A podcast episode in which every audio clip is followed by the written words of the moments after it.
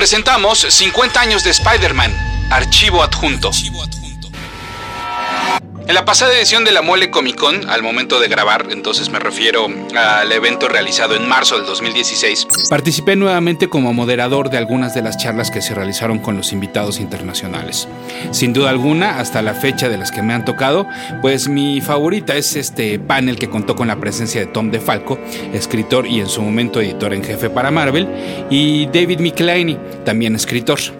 El hombre araña no sería lo mismo sin estos autores, por lo cual en este podcast especial, que sirve como complemento a la saga que le vengo dedicando al personaje, pues rescato los puntos más importantes de la charla, así como uno que otro secreto y sorpresas. Vale la pena aclarar que el contenido de este podcast no necesariamente menciona únicamente eventos que ya fueron analizados y revisados en las anteriores entregas, sino que por supuesto me estoy adelantando un poco. Lo digo por si lo consideran spoiler, a pesar de todos los años que han pasado, pues entonces mejor guarden este podcast y lo pueden escuchar conforme vayamos avanzando en la revisión de los 50 años de Spider-Man. Escuchas. Escuchas un podcast de Dixo. Escuchas a Capitán Pada y sus monitos. Capitán Pada y sus monitos. Cómics y fantasía con Héctor Padilla. Por Dixo. Dixo. La productora de podcast más importante en habla hispana. Mi correo electrónico es el mail de pada.dixo.com. Esto es todo seguidito, el mail de pada.dixo.com. Y mi Twitter es arroba ese auto para que ustedes sigan a ese auto.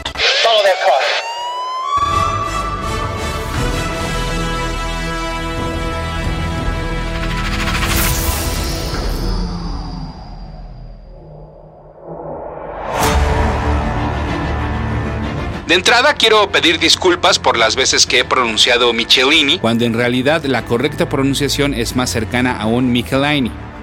Dicho, entonces, dicho esto, perdón, entonces les platico que David Michelini comenzó su carrera en DC Comics hasta que su primer trabajo notable ocurrió en Marvel en el título de Iron Man, trabajando con gente como Bob Layton y John Romita Jr.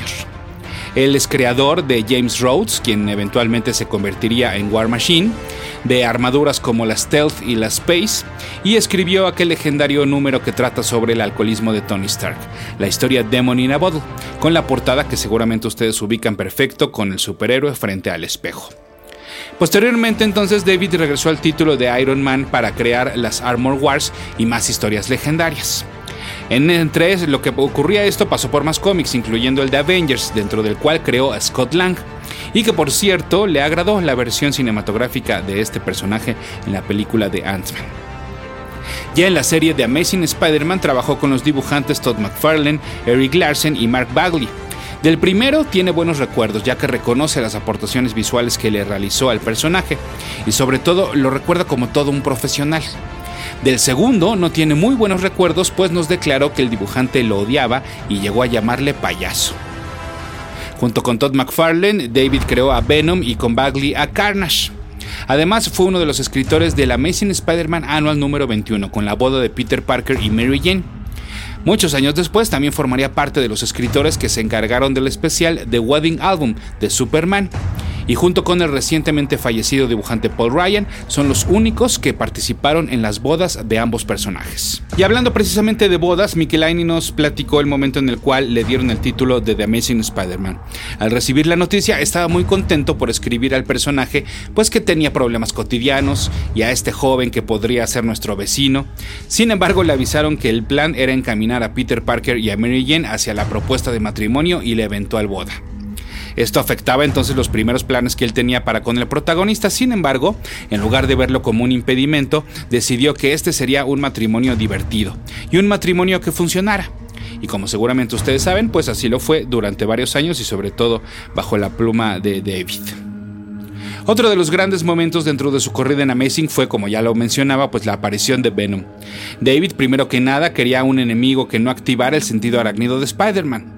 Posteriormente ideó un personaje que le tuviera resentimiento al superhéroe, o sea, que ya tuviera una historia y que no nada más fuera el villano y que entonces le tocó a Spider-Man agarrarlo en ese momento.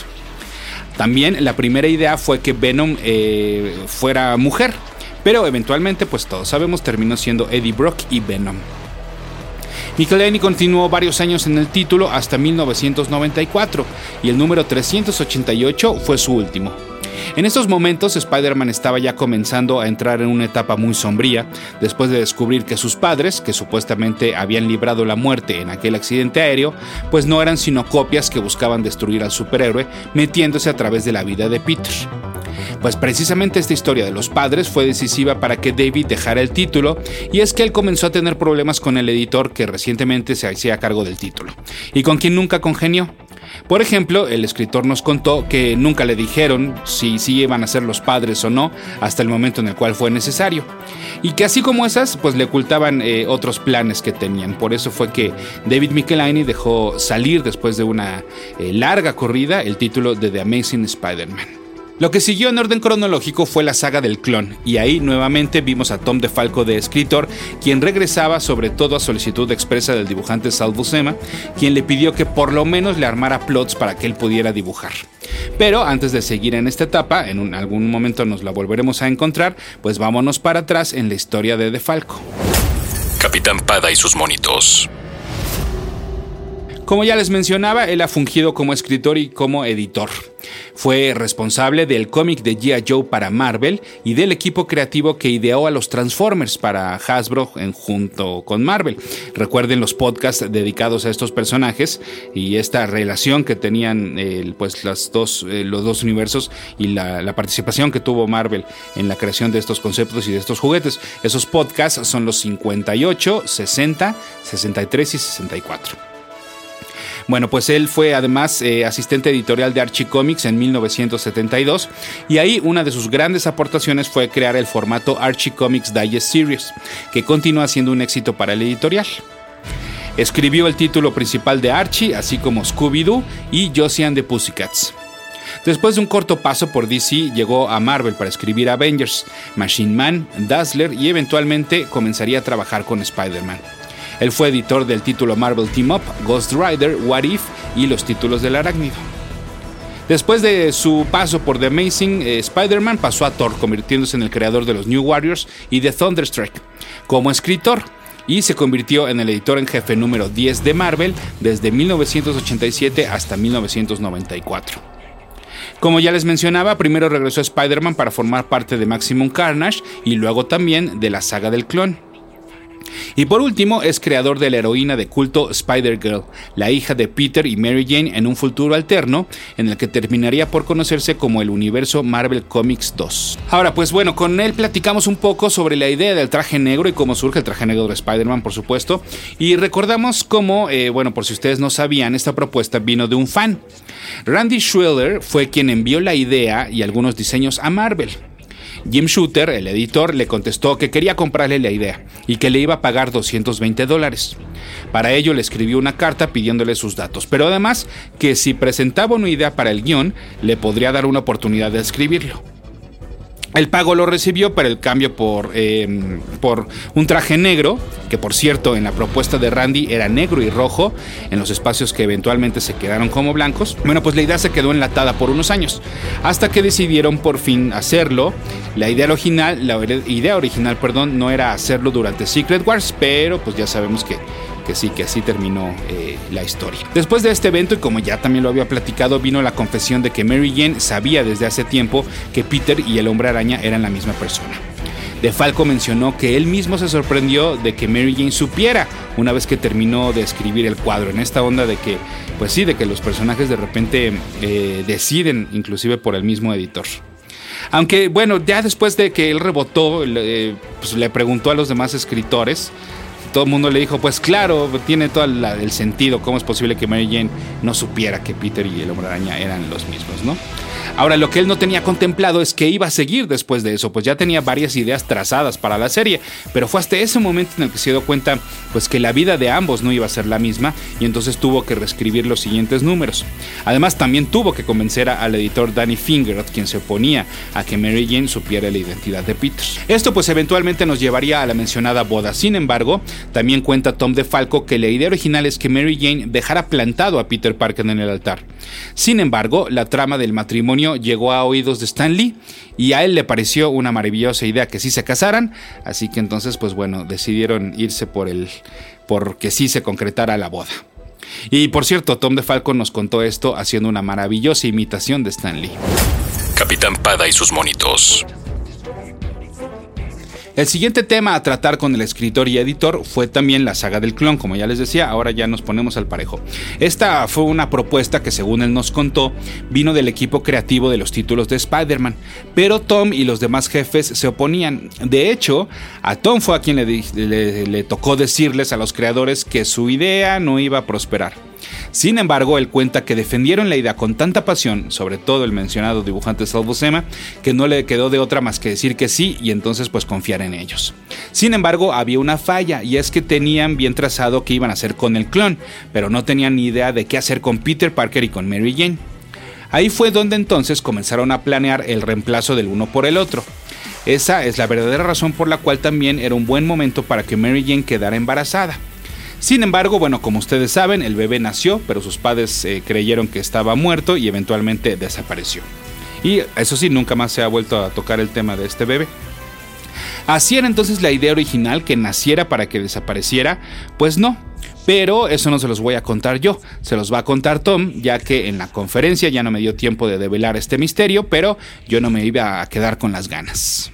All right, the, the, the, original plan was for Peter and Mary Jane to have the baby and to live as happily ever after as Peter Parker could live. Um, and, and basically show Peter Parker dealing with the responsibility of having a wife and child. Um, in many regards, we looked at Peter Parker as like a cop. And cops have families, and you know, so does Peter Peter. It would just give him one additional burden, one additional responsibility, um, and, and let him, you know, just move on with his life. Um, it was decided at the last minute they were going to have the baby kidnapped and, you know, the other craziness that, that followed. Um, and that's kind of why I did Spider Girl to show that Peter Parker and Mary Jane could have had a happy, happy, happily ever after. Because in Spider Girl, they, you know, have their their normal angst, but they they're basically living a very happy life. So that, that that's why we did Spider Girl. El plan original era que Peter y Mary Jane tuvieran al bebé y que vivieran felices para siempre o lo más que pudieran siendo Peter Parker. Lo mostraríamos lidiando con las responsabilidades de tener una esposa y un hijo. Es como si fuera un policía. Los policías tienen familia, pero ¿qué pasa con estas responsabilidades extras? Peter seguiría con su vida. Sin embargo, se decidió de último momento que el bebé sería secuestrado y todo lo que vino después. Y en parte por eso fue que después hice Spider-Girl, para mostrar que Peter Parker y Mary Jane podían vivir felices para siempre. Tienen sus problemas, pero básicamente tienen una vida feliz. Capitán Pada y sus monitos. Y así entonces, pues a grandes rasgos, este es un resumen de la mencionada charla. Eh, por supuesto hubo mucho más y sabemos que la gente de la mole está trabajando fuertemente para poner a disposición de todos eh, pues estos materiales, eh, no solo los que ocurrieron en, este, en esta edición, sino de las ediciones anteriores, de todas las pláticas que se han realizado en la historia de este evento. Así que una vez que lo logren, pues bueno, no duden que yo les voy a compartir el link. Por lo pronto, bueno, pues nos escuchamos en la siguiente entrega de... Mmm... No, en esta ocasión voy a dejar que lo haga alguien más. This is Tom DeFalco, and you are listening to Capitán Pada y sus movitos. Dixo presentó Capitán Pada y sus monitos.